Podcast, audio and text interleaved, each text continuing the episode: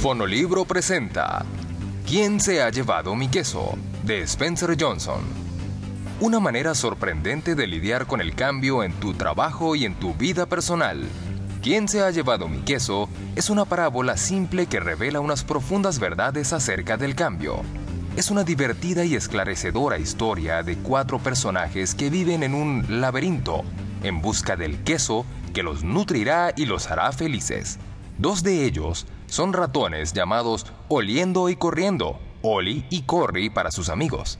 Los otros dos son pequeñas personas, seres del tamaño de ratones que lucen como humanos y actúan como tales.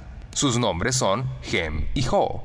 El queso es la metáfora de lo que quieres en la vida, ya sea un buen trabajo, una buena relación amorosa, dinero, propiedades, buena salud o paz. Y el laberinto representa tu búsqueda de lo que quieres, la organización en la que trabajas, tu familia o la comunidad en que vives. En la historia, los personajes se enfrentan al cambio inesperado.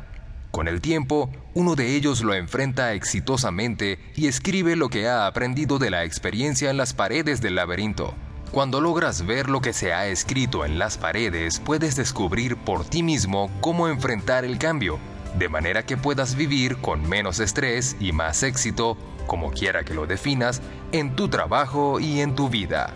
Podrás escuchar esta historia en menos de dos horas, pero sus reflexiones únicas durarán toda una vida.